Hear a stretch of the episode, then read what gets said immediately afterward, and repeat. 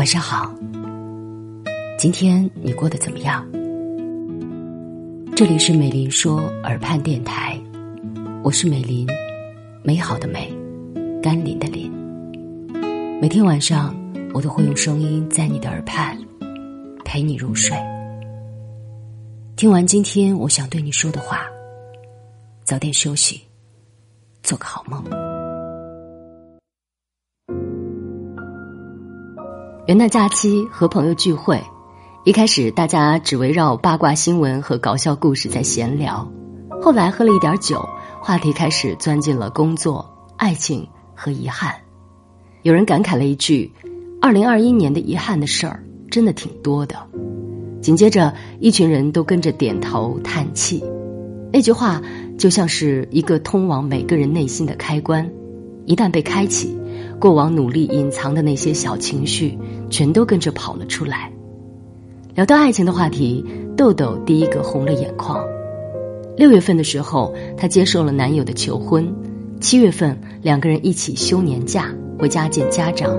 本来满心欢喜的准备着开启另一段幸福的生活，结果爸妈一问：“房子看好了吗？”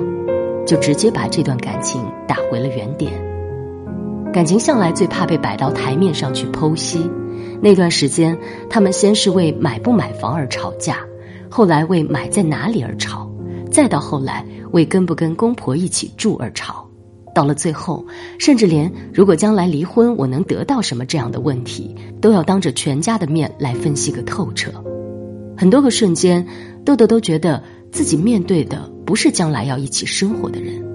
而是菜市场上随处都可以见到的商贩，她和男朋友被分别挂在秤杆的两端，摇摇晃晃，越来越看不清楚未来。朋友说：“我只知道结婚证九块九一本，可是我没有想到，这本子这么难拿到。可是，一开始我们也不是为了房子才在一起的呀。”在他看来，最大的遗憾是。当房子成为爱情的阻碍，他除了把这个难题丢给对方，自己没有其他的解决办法。而好哥说，元旦前他去商场里买东西，路过一家老年人服装店，橱窗里面摆着一件衣服，他看到那件衣服的第一眼就觉得，要是我奶奶穿上，一定很好看。而下一秒，他就意识到，奶奶已经去世了。奶奶去世之前，给他打过一个电话，问他中午吃什么，有没有合适的小姑娘，天气冷不冷，晚上睡得好不好。那天好哥正在被一个客户搞得焦头烂额，所以就随便敷衍了几句，挂了电话。可他万万没想到，挂电话前的那一句“回头再说”，成了祖孙二人最后的一句话。人生最大的错觉就是。我们常常误以为，日子既然这样一天天的过来了，就会继续这样一天一天的过下去。而事实上，我们真的高估了“回头再说”这句话。我今年最耿耿于怀的事情是，说好给彼此做伴娘的，而他结婚的消息，我却是最后一个知道的。我们初中就认识，一起被叫过家长，一起分享过日记。我选择到北京来工作，也是因为有他的鼓励。我根本记不得我们是在哪一天突然之间变疏远的。我只记得有一天在上班的路上，我看到他发在朋友圈里的结婚照，我气势汹汹的点开他的头像，想要质问他为什么没有通知我。可是对话框里停留在二零一七年的表情包，让我没有了底气。我想过点赞，想过评论，想过发一条客套的祝福语，可最后我都放弃了。我是在那一刻突然明白，并不是所有的告别都有准确的时间，而遗憾的是，我们对待失去总是过于迟钝。大多数的时候，当我们意识到一个人的离开时，那个人已经离我们很远。很远了。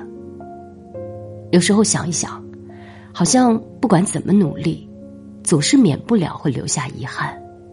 每当这种时候，我们总是会难过、自责，会忍不住在心里呐喊：拜托，重来一次吧，重来一次，我一定能够避免这些。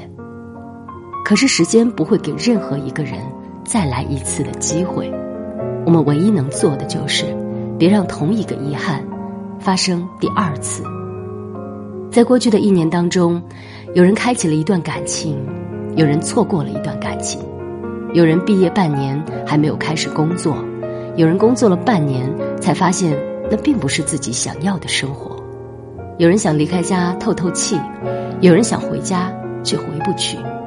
总之，每个人都会有自己的缺憾，可是缺憾存在的意义，不只是引起我们的后悔，它就像内心渴望的扩音器。会让我们知道自己真正想要什么。去年没有等来的圆满，希望我们能够在新的一年补上。新的一年，别再让自己有遗憾了。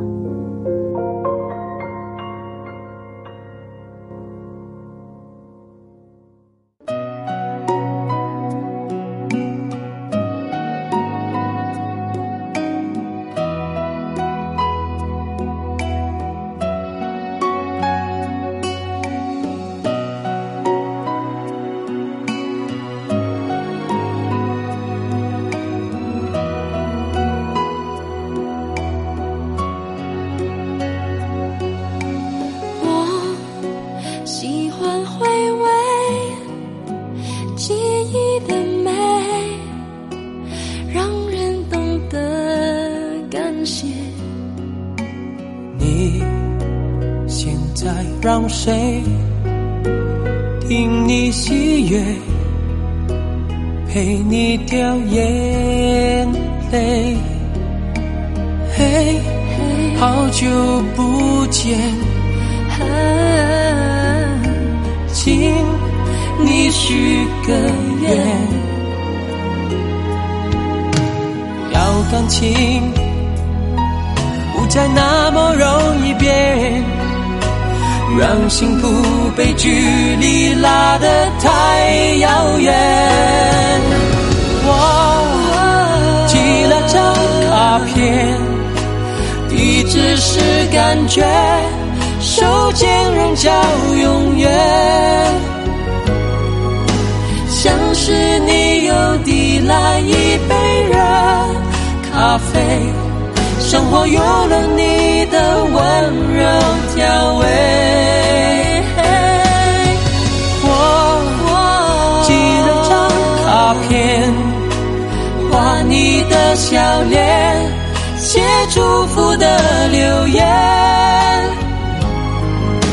请把我的名字默念一百遍，好梦就会成你随心实现。